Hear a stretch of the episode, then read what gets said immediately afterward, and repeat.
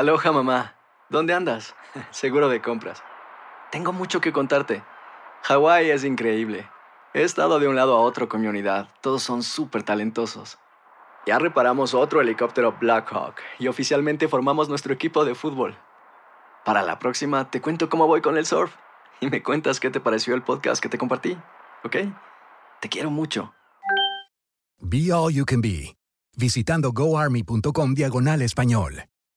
Boost Mobile tiene una gran oferta para que aproveches tu reembolso de impuestos al máximo y te mantengas conectado. Al cambiarte a Boost, recibe un 50% de descuento en tu primer mes de datos ilimitados. O, con un plan ilimitado de 40 dólares, llévate un Samsung Galaxy A15 5G por $39.99. Obtén los mejores teléfonos en las redes 5G más grandes del país. Con Boost Mobile, cambiarse es fácil. Solo visita boostmobile.com. Boost Mobile, sin miedo al éxito. Para clientes nuevos y solamente en línea, requiere AroPay. 50% de descuento en el primer mes requiere un plan de 25 dólares al mes. Aplican otras restricciones. Visita boostmobile.com para detalles. Si no sabes que el Spicy McCrispy tiene Spicy Pepper Sauce en el pan de arriba y en el pan de abajo, ¿qué sabes tú de la vida? Para, pa, pa, pa. Cassandra Sánchez Navarro junto a Catherine Siachoque y Verónica Bravo en la nueva serie de comedia original de VIX, Consuelo, disponible en la app de VIX ya. El siguiente podcast es una presentación exclusiva de Euforia On Demand. Hola, ¿qué tal? Bienvenidos una vez más a los Códigos Paranormales, los podcasts de lo desconocido a cargo de su servidor y amigo Antonio Zamudio, director de la Agencia Mexicana de Investigación Paranormal y por supuesto los Agentes de Negro. Esto es traído hasta ustedes como siempre cada semana por univision.com y por supuesto por Euphoria On Demand. El día de hoy estamos de bombos y platillos porque esta semana vamos a celebrar el Día de la Patria Mexicana. Viva México y viva bien. Comenzamos. Atrévete a cruzar el umbral de lo desconocido con los misterios clasificados como los códigos paranormales, enigmas que desafían a la ciencia, conspiraciones y creencias insólitas, fenómenos paranormales, bestiario mitológico, invitados especiales, la bitácora insólita, diario de un investigador. Todo esto y mucho más por univision.com con Antonio Zamudio. Comenzamos.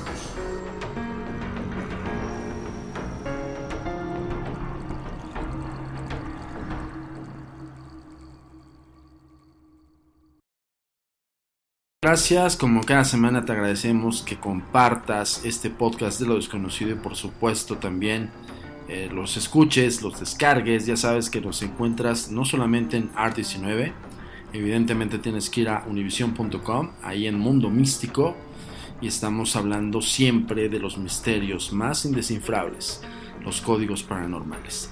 Así como también nos puedes escuchar en Spotify y por supuesto en iTunes. El día de hoy vamos a tocar un tema relacionado a las fiestas patrias. Eh, más allá de la celebración como tal, evidentemente, orgullosamente mexicanos nosotros de la Agencia Mexicana de Investigación Paranormal, cada año celebramos con fervor, eh, pues bueno, esta celebración, valga la redundancia, pero el día de hoy quisimos hacer un especial acerca de los 13 fantasmas o los 13 espíritus o los 13, las 13 leyendas más importantes o que representan un poco el, imaginario público en México de, de, lo que es pues esto, las leyendas, los mitos, las realidades y todo lo que conlleva y todo lo que converge a este gran tema, señores. Eh, bueno, sin más, vamos a entrar en tema. Evidentemente te vamos a recordar las redes sociales, como siempre. En algún momento de, del podcast, que pongas mucha atención en dónde nos puedes encontrar. Sobre todo, eh, hay muchos casos que nos están mandando. Estamos haciendo eh, la atención posible, total. Hay otros casos que son totalmente explicables y de hecho nos encontramos con personas este, en la cual, pues bueno, se les explica, ¿no? Al decirte que nos encontramos es que citamos a las personas, hablamos con ellos y sobre todo pues tratamos de buscar una solución. Primeramente siempre tiene que caber la explicación, señores, antes de entrar al tema de los 13 fantasmas más representativos de México. Eh, esto sí lo quiero, aquí quiero ser un poco enfático porque no todo es paranormal y siempre puede caber una explicación racional del hecho. Eh, tal es el caso que ya en otro podcast vamos a, a narrarles de cómo una persona puede focalizar, perdonando un poco mal de la garganta, puede focalizar a algo que es inexistente y que en algún momento dado también por, por influencia de otras personas ajenas a él, pues podría caber también de que crean una falsa idea, ¿no? La agencia mexicana está también para eso, está para hacer un discernimiento y sobre todo pues llevar una asesoría más directa y más concreta a las personas. Y eso fue lo que sucedió este, en semanas atrás. Así como también estamos dándole seguimiento a un caso nuevo de una persona en Toluca que en su bodega están ocurriendo cosas muy extrañas. Y bueno, y un sinfín de cosas. También, este, de repente estamos en contacto con las personas y cuando les pedimos que hagamos una entrevista, siempre es un protocolo dentro de la agencia, que no solamente con tu testimonial es suficiente, sino tenemos que hacer una entrevista, ya sea en videollamada, si es que estás en el interior de la República o en otra parte del mundo, o este, una, una llamada telefónica, ¿no? Entonces ahorita las, pues, la tecnología digital nos ha acercado todavía más y les pedimos de verdad que, pues bueno, que, que nos den chance de, de, realizar estos protocolos porque precisamente es para que ustedes tengan una respuesta factible, ¿no? Y sobre todo que no estén con más dudas. Pero bien, bueno, ya comentando esto, eh, nosotros seguimos investigando y seguimos participando en distintos medios de comunicación. Así como también quiero recordarte que estamos preparando una temporada sumamente interesante para octubre y noviembre del Tour Insólito, el evento que te convierte en un investigador paranormal para todos los de la Ciudad de México. Ya estamos viendo la posibilidad de estar viajando a otros estados de la República y, por qué no, también estamos viendo la opción internacional. Por lo pronto, quiero dejárselos en sorpresa y muy pronto van a tener noticias del Tour Insólito y evidentemente de los agentes de negro. Pues bien, vamos a entrar a tema. Disculpen ustedes la voz, de repente se me torna muy este, ronca, ¿no? Entonces tengo que hacer estos porque si no luego ya no se me escucha la voz. Ok, vamos a entrar a tema. Muchas veces la historia, como la historia de cualquier otro país, se escribe por medio de lo más representativo a nivel heroico, a nivel este, de acontecimientos ¿no? que, que, marcaron la historia de cualquier país. En México siempre hemos dicho que eh, México se ha escrito siempre con leyendas también. Y se escribe tan es así que pues bueno, hay acontecimientos desafortunadamente trágicos que marcan la historia de, de, de nuestro país, ¿no? Y en este momento pues vamos a recabar esos datos duros o esos datos específicos acerca de estos eh, fantasmas o espíritus que han forjado las leyendas de México. Algunos, ¿no? No vamos a tocar todos. Elegimos 13 principales. Y esto lo estamos retomando también de una persona que nos envió esta información. Le agradecemos muchísimo.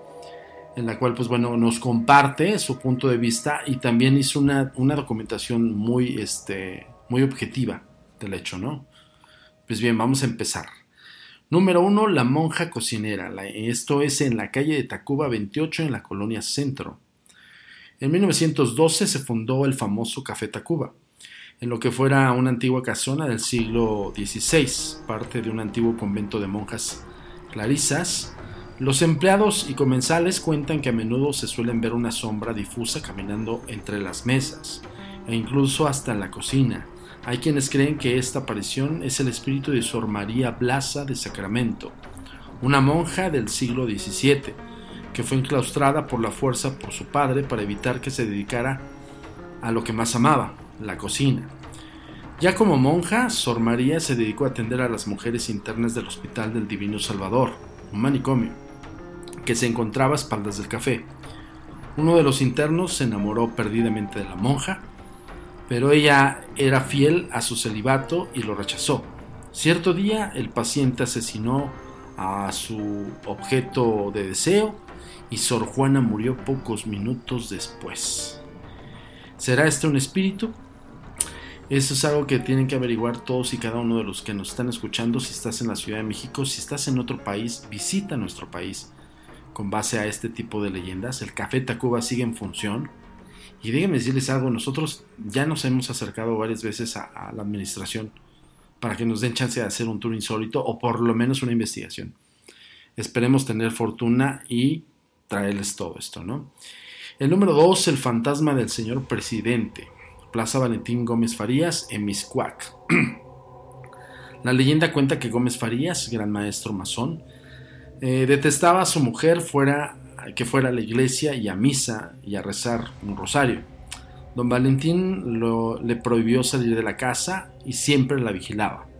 Poco a poco los vecinos de la comarca miscuaquense se enteraron de, que, de lo que ocurría en la casa de Gómez Farías y comenzaron a odiar a su vecino anticlerical. Evidentemente estamos hablando de que, pues bueno, México se ha forjado también por la religión. Entonces imagínense un, pues un opositor de esta. Uf. Antes de morir, don Valentín dictó que sus restos no descansarían en un camposanto debido a la actitud conservadora de sus vecinos católicos. Su cuerpo fue enterrado en los jardines de su propiedad y las apariciones no se hicieron esperar. Tan solo unos meses después de su muerte, los vecinos empezaron a reportar que en las afueras del Instituto Mora, en lo que hoy es la Plaza Gómez Farías, se podía ver al señor Valentín montando su caballo. ¡Wow! Estos, eh, quiero comentarles algo. Eh, estos episodios, pues bueno, algunos tal vez los conocen, otros desconocen completamente más que eh, la la Llorona eh, y la Planchada, bueno, que son como los más representativos o más conocidos. Pero estos sí, la verdad es que tienen mucha valía. Por eso son los tres fantasmas de la historia de México. Número 3, La Malinche, barrio de la Concepción en Coyoacán. En la plaza de la iglesia de la Concepción, conocida como La Conchita, se encuentra la primera iglesia de América continental. Su historia se remonta muchos siglos atrás de la conquista española ya que se han encontrado entierros de material arqueológico del 600 después de Cristo. Las crónicas cuentan de que Hernán Cortés ordenó en 1524 la construcción de una iglesia sobre los restos de un adoratorio prehispánico. Pero esto no es todo, ya que también se encontraron 167 entierros de los primeros años de la colonia. Se dice que aquí se instalaron las residencias de Hernán Cortés y del sanguinario Pedro de Alvarado responsable de la masacre del Templo Mayor. Es por ello que en este lugar posee una lúgubre historia desde hace siglos, la cual eh, continúa generando leyendas, monjes que se aparecen en el parque a medianoche, un peregrinar de almas en pena en las calles aledañas e incluso batallas entre tropas aztecas y tepanecas. Justo enfrente del parque se ubica la llamada Casa de la Malinche, preciosa residencia de las, de las primeras décadas del siglo XVI. Hay quienes dicen que esta fue la última residencia de la Malinche y que en el siglo, eh, obviamente, XVI, hay quienes dicen que eh, fue la última residencia, perdón, hay quienes dicen que murió en, ese, en esa residencia. Hay algunos que confirman que la han visto pasear por sus eh, aposentos y por la Conchita llorando y gritando por sus hijos. Ojo con esto. Los mestizos del pueblo mexicano. Es por eso que se cree que aquí pudo haber sido originado la famosa y extendida leyenda de la Llorona. Evidentemente es otra Llorona. ya les habíamos comentado que las Lloronas son espíritus de mujeres penando y evidentemente llorando. El número 4, las víctimas de la Inquisición. Avenida Hidalgo sin número en Colonia Centro. Cuando caminas en los pasillos de la Alameda Central, lo menos que te imaginas son historias de muerte y terror. Este fue el primer parque del continente durante 400 años. Eh, pues bueno, prácticamente las personas que pasan por ahí, los vendedores, los niños que juegan en los jardines, han visto o han escuchado algo muy, muy cruento evidentemente el ensordedor sonido de la muerte de la Santa Inquisición. Innumerables testimonios a través de los siglos cuentan que por las noches se escuchan los gritos de dolor de las personas quemadas vivas, además de reportar un inconfundible olor a carne quemada. Esto es impresionante porque esto sí pasa, señores. Digo, nosotros hemos experimentado eso, pero no oyendo una investigación como tal, sino en ciertas zonas de estos jardines sí se llega a notar un olor, pues no tanto como carne quemada, sino algo quemándose, ¿no? Entonces, bueno, esto puede ser. Incluso hay quienes afirman haber visto llamas en el punto exacto donde se encontraba la, la hoguera, perdón, en lo que hoy es el Laboratorio de Arte de, la Alameda. Insisto, vayan, corroboren esta información. Este es un dato preciso para el día de hoy, esta fecha clave, bueno, que evidentemente es el, eh, el domingo 15 y sábado 16, ¿no? Pero eh, está como muy ad hoc el tema de hoy. El número 5, los ríos del Palacio Negro. Evidentemente estamos hablando de uno de los lugares más embrujados de la Ciudad de México, si no es que uno de los más embrujados del mundo, Palacio Negro de Lecumberri. Eduardo Molina, 113, en la colonia penitenciaria. Hoy en día, el Palacio Negro de Lecumberri alberga el Archivo General de la Nación, pero no hace muchos años fue uno de los lugares más terroríficos del país. Inaugurado en 1900, la prisión de Lecumberri llegó a albergar hasta 5.000 personas, cuando fue construida por un máximo de 800. Personajes de la talla de Pancho Villa, Siqueiros, José Revueltas, Álvaro Mutis y hasta el cantante Juan Gabriel fueron recluidos en estas celdas, las cuales guardaban secretos muy oscuros. Durante las obras que lo convirtieron en, un archivo se encontraron huellas de tortura, golpizas y humillaciones, además de restos humanos. Aunque dejó de ser prisión hace cuatro décadas, el terror continúa. Sin importar si es de día o de noche, se escuchan gritos y lamentos tortuosos. Son populares apariciones de presos, médicos, suicidas y hasta la de un charro vestido de negro. Horripilante arquetipo, bastante famoso en las tierras mexicanas. Otros hablan del archivista fantasma que deambula cargando documentos por los interminables legajos y archivos. Este, la verdad es que nosotros hemos tocado muchísimo la puerta ahí al Archivo General de la Nación y por supuesto también a la Secretaría de Turismo porque es uno de los imperdibles, es uno de los lugares más embrujados de todo el mundo. Yo, yo considero desde mi punto de vista que es uno de los más emblemáticos y más embrujados. No solamente por el contexto de, que fue cárcel, sino por todo lo que conlleva al hecho. Y evidentemente es un histórico embrujado. número 6. Comensales misteriosos. Francisco y Madero, número 4 en la colonia Centro. A pesar del frenesí, la Casa de los Azulejos está plagada de reportes sobre sucesos inexplicables. La clientela del lugar parece extenderse a fantasmas de todas las épocas que han invadido todos los rincones del edificio, en el restaurante, en el bar, en las escaleras y hasta en los sanitarios. Objetos que cambian de lugar, clientes que tras pedir un café desaparecen misteriosamente, sombras que atraviesan el restaurante y hasta un fantasma que se divierte presionando la palanca del WC una y otra vez. La aristocracia virreinal, el ejército trigarante, Zapata, Villa, Don Porfirio, los Limantur, los Azulejos. Es una galería de personajes y monumentos que marcaron la historia de México. Y al parecer, muchos se niegan a irse. Excelente eh, leyenda esto, ¿no? O sea, te dice todo, te describe qué es la Casa de los Azulejos. Y sí, también, señores, es uno de los lugares más embrujados de México. En el número 7, El Ingeniero, La Posada del Sol, Niños Héroes, 139, la Colonia de Doctores. Imperdible también, es un gran edificio y considerado para nosotros como los históricos embrujados.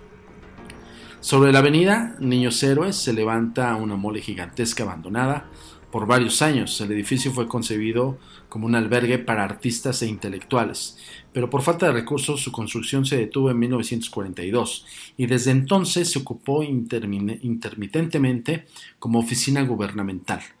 La Posada del Sol nunca llegó a albergar ni turistas, ni fue anfitriona de eventos glamorosos, ni tampoco artistas. Y sin embargo, hay quienes cuentan que sí hay huéspedes en el hotel se cuenta que su arquitecto, el ingeniero Fernando Saldaña Galván, al ver su obra inacabada, se colgó frente a una estatua de San Francisco de Asís custodiada por un lobo.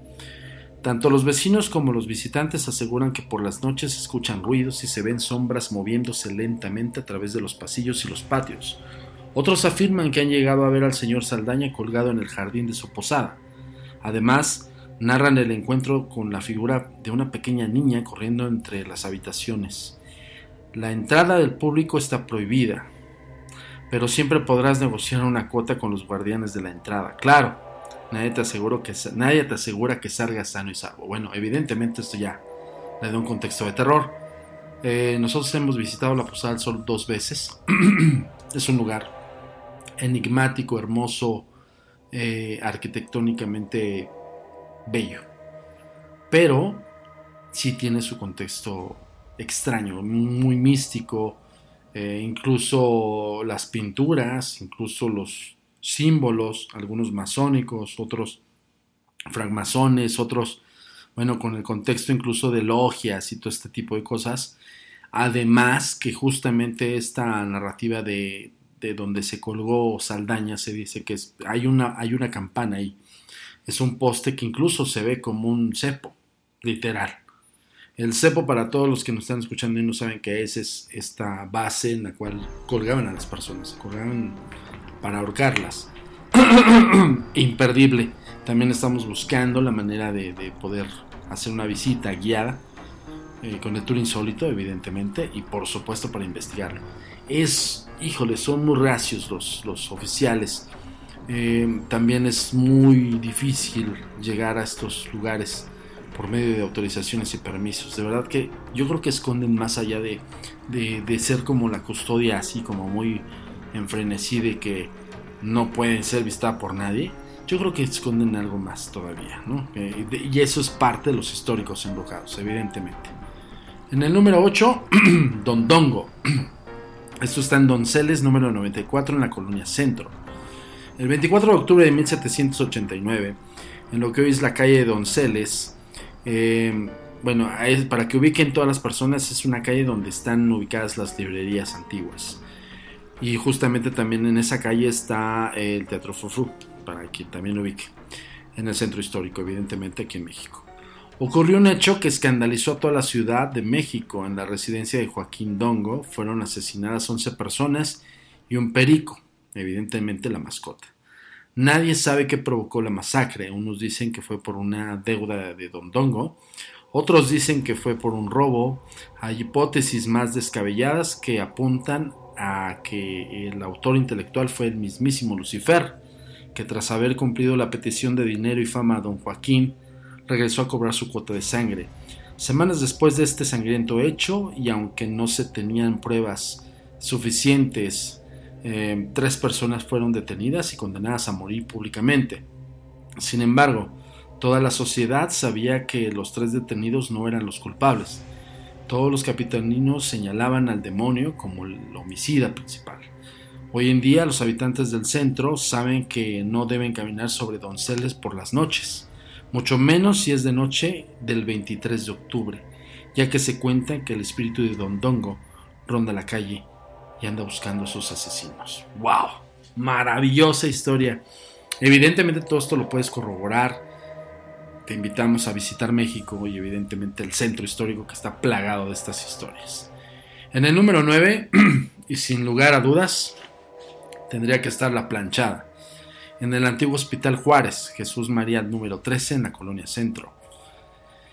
En la zona de la Merced se encuentra el antiguo Hospital Juárez, Hospital de San Pablo actualmente, cuya historia se remonta hasta la invasión estadounidense, cuando éste sirvió para atender a, a los soldados heridos Años después cumpliría la misma función durante la Guerra de Reforma. Este hospital es el hogar del fantasma más famoso de la Ciudad de México, la planchada. Los testigos apuntan que esta mujer se paseó por los pasillos del hospital vistiendo de un impecable uniforme, almidonado e impoluto, mientras atiende a los pacientes que aún no han tomado sus medicamentos. Esta aparición se ha visto desde mediados del siglo XIX, convirtiéndola en una de las leyendas más duraderas de la capital su fama es tal que también se le ha visto en otros hospitales de la ciudad, como el de La Raza, el Centro Médico Siglo XXI y hasta en distantes hospitales de San Fernando al sur de la Ciudad de México. Y sin embargo, pues prácticamente el Hospital Juárez es el punto donde se originó el mito. La planchada no es el único fantasma del nosocomio. Doctores, pacientes, visitantes narran encuentros con militares sangrantes que paseaban por los pasillos gritos de dolor y conversaciones interminables en la madrugada. Evidentemente tienes que visitar, si vienes aquí a la Ciudad de México, visita este hospital, aunque sea, mira, creo que está en funciones actualmente, aunque sea por fuerito, por, o, no sé, igual aventúrate a pasar dentro de los pasillos y trata de ser un poco más sensitivo, créeme que te vas a llevar una grata sorpresa. En el número 10, Juan Manuel el Celoso, Casa de los Condes de la Torre de Cosio, perdón, Casa de los Condes de la Torre de Cosío y de la Cortina, perdón por la palabra. República de Uruguay, número 94 en la colonia Centro. Cuenta la leyenda que don Juan Manuel Solórzano, un caballero novohispano de la primera mitad del siglo XVII, se sentía consumido por los celos, por lo que decidió invocar al demonio para averiguar la identidad del hombre que, con que su mujer lo engañaba. El diablo le informó a don Juanito que se encontraría a ese hombre a las puertas de su residencia. Juan Manuel debía salir de su casa poco antes de las once e iniciar una breve conversación con el primer caballero que pasara para después preguntarle la hora y en ese momento debía matarlo sin más. El señor Solórzano apuñaló un hombre esa misma noche. Al día siguiente el diablo le dijo que se había equivocado y que debía volver a matar hasta encontrar a la víctima correcta. Así pasaron las noches y las víctimas aumentaban. Cada vez don Juan Manuel se disponía a matar repetidamente y decía, Dichoso aquel que sabe la hora de su muerte. La carnicería continuó hasta que una noche aniquiló sin darse cuenta a su sobrino, Juan Manuel se dio cuenta de que el diablo solo había utilizado, lo había ocupado, lo había utilizado a, a don Juan para hacer el mal. Y pocos días después, y ahogado por su culpa, se ahorcó. La versión oficial cuenta algo parecido, pero al parecer Juan Manuel Solórzano se suicidó tanto por los engaños de su esposa como por la presión de la Real Audiencia, con la cual estaba enemistado por ser allegado del virrey que no tenía una buena relación en aquella institución. Cuentan que de vez en cuando, a las 11 en punto, se puede ver un hombre en la entrada del inmueble. Por eso, debes de tener mucho cuidado si alguien te pregunta la hora. Evidentemente, pues ya que andes caminando en el centro histórico a esas horas, ya nadie te pregunta la hora, todo el mundo sabe la hora en tu smartphone. El número 11, La enamorada. Belisario Domínguez, número 5 en la colonia Centro. La iglesia y sus conventos suelen ser eh, algunos de los lugares más misteriosos. En la Ciudad de México abundan. Uno de ellos es el antiguo convento de la Concepción, es el más antiguo del país y del continente americano. la leyenda cuenta que una mujer llamada María Gil se enclaustró aquí después de una decepción amorosa. La familia de María estaba en contra de su relación con un hombre de apellido Urrutia. Para acabar con su noviazgo, la familia de la joven le ofreció dinero a su pretendiente y este acabó aceptándolo y huyendo a Veracruz. Al parecer, el enclaustramiento no fue suficiente y María seguía sufriendo por su amor perdido. Finalmente se quitó la vida colgándose de un árbol de duraznos dentro del convento. Cuentan que desde la colonia hasta nuestros días el cuerpo de la joven aparece colgado en, el árbol cercano, en un árbol cercano. Otros afirman que en los pasillos del convento y de la iglesia se escuchan aún los lamentos de María. ¡Wow! Maravillosos personajes históricos. Por eso también nosotros tenemos una temporada que hicimos justamente en septiembre y también este, hemos hecho en otros años que se llaman históricos embrujados. Y es precisamente estos. En el número 12, el caso del doctor Atl. Atl, ¿ok? Es ATL. República de Uruguay 170 en la colonia centro. Tras dos siglos y medio de servicio, el convento fue clausurado por las leyes de reforma. En la, década, en la década de los 70, perdón, 60 del siglo XIX. Y a partir de ese momento fue paulatinamente demolido, ya que en el siglo pasado para evitar su completa destrucción, el afamado pintor Gerardo Murillo, Dr. Atl, se atrincheró en su interior convirtiéndolo en un estudio. Durante su estancia, el maestro fue testigo de un impactante hecho. Vio como un militar disparó toda la carga de su revólver hacia la nada eh, mientras le gritaba ¡Identifíquese! Posteriormente, algo invisible ahorcó al militar matándolo en el acto. En pleno año 2019, el convento sigue siendo restaurado y en la entrada eh, al, público está prohibida, sin embargo, vagabundos que han dormido en el lugar confirman que han tenido que huir en plena madrugada por los ruidos y sombras que deambulan en el patio y en los pasillos. Los guardias que resguardan el inmueble se niegan a pasar la noche en el interior y prefieren dormir en la patrulla. Esto lo vamos a corroborar. Acuérdense, República de Uruguay 170 en la colonia centro. ¡Wow! y en el número 3, terror auténtico en un conjunto habitacional. Nonoalco, Tlatelolco. Evidentemente estamos hablando de que la historia de México se ha escrito desafortunadamente de muchos hechos trágicos. Cuando estamos hablando de Tlatelolco, no solamente estamos hablando del hecho fatídico del 2 de octubre, de la noche de Tlatelolco, que fue la matanza del 2 de octubre, sino también que hay vestigios de prehispánicos y también hay una iglesia. Entonces a ese, a ese lugar también se le llama la Plaza de las Tres Culturas. Bien, haciendo este pequeño brevario vamos a, a entrar al tema. Quien haya puesto un pie en este megaconjunto habitacional ha sentido, como dicen los chilangos, una vibra pesada. Cuando referimos a los chilangos, evidentemente estamos hablando de los, pues, los que somos eh, oriundos de la Ciudad de México. Eh, la historia de Tlatelolco es tan antigua como triste. Esta zona del Valle de México ha sido testigo de eventos violentos desde su fundación de 1338. Solo 13 años después de Tenochtitlán, la primera gran matanza ocurrió en una batalla entre ambas ciudades. Pocos años después, los españoles y sus aliados sitiaron por tres meses y destruyeron la ciudad Mercado, en la que murieron miles de personas. Siglos más tarde, después de inundaciones, evangelización forzada y epidemias de viruela, Tlatelolco fue escenario de una nueva masacre. Esta vez las víctimas fueron los estudiantes que se manifestaban contra el Estado mexicano. Cientos de ellos fueron asesinados finalmente. En septiembre de 1985, dos sismos sacudieron la Ciudad de México. Varios edificios del moderno conjunto habitacional no resistieron y familias enteras perecieron. Sumado a esto, tenemos las típicas tragedias familiares, suicidios, violencia y crimen. A estas alturas ya podrás imaginar las historias que se cuentan en Tlatelolco. Y es muy cierto, perdón, dentro de las historias, eh, aparte que se narran eh, del 2 de octubre, nosotros hicimos una investigación ahí justamente en esa fecha. Y justamente fuimos eh, en la hora específica de la matanza.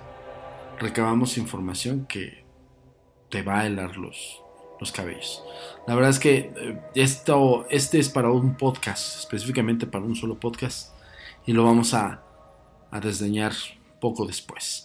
Pues bien, señores, este el día, el día de hoy fue un día patrio, patrio evidentemente para la Agencia Mexicana de Investigación Paranormal y por supuesto para todos y cada una de las personas que se sienten y que son mexicanas y que también eh, nos vibra esta gran fecha todos los años celebrando el mes patrio y celebrando la patria.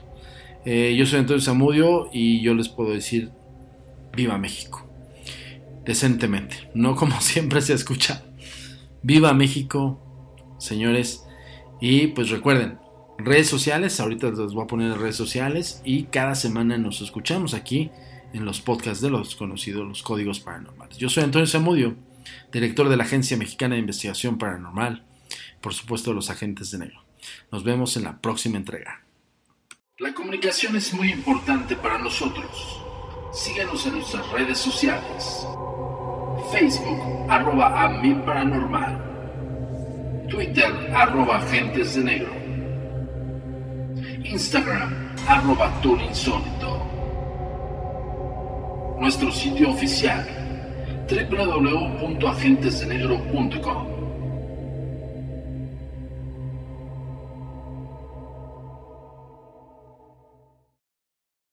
El pasado podcast fue una presentación exclusiva de Euphoria On Demand. Para escuchar otros episodios de este y otros podcasts, visítanos en euphoriaondemand.com. Aloha mamá, ¿dónde andas? Seguro de compras. Tengo mucho que contarte. Hawái es increíble. He estado de un lado a otro con mi unidad. Todos son súper talentosos. Ya reparamos otro helicóptero Blackhawk y oficialmente formamos nuestro equipo de fútbol. Para la próxima te cuento cómo voy con el surf y me cuentas qué te pareció el podcast que te compartí, ¿ok? Te quiero mucho. Be All You Can Be, visitando goarmy.com diagonal español. Boost Mobile tiene una gran oferta para que aproveches tu reembolso de impuestos al máximo y te mantengas conectado. Al cambiarte a Boost, recibe un 50% de descuento en tu primer mes de datos ilimitados. O, con un plan ilimitado de 40 dólares, llévate un Samsung Galaxy A15 5G por $39.99. Obtén los mejores teléfonos en las redes 5G más grandes del país. Con Boost Mobile, cambiarse es fácil. Solo visita boostmobile.com. Boost Mobile, sin miedo al éxito. Para clientes nuevos y solamente en línea, requiere AroPay. 50% de descuento en el primer mes requiere un plan de 25 dólares al mes. Aplican otras restricciones. Visita boostmobile.com para detalles. Cassandra Sánchez Navarro junto a Catherine Siachoque y Verónica Bravo en la nueva serie de comedia original de VIX, Consuelo, disponible en la app de VIX ya. Travel is great, but planning for travel can be time consuming and difficult. That's where One Travel comes in. With One Travel, you'll find everything you need to book the perfect trip. Flights, hotels, cars, transportation, it's all right there. With One Travel, you can book online, via app, or even pick up the phone and talk to a travel advisor ready to help you make your selections. Visit onetravel.com slash music or call 855-437-2154. Plan it, book it, live it. One Travel.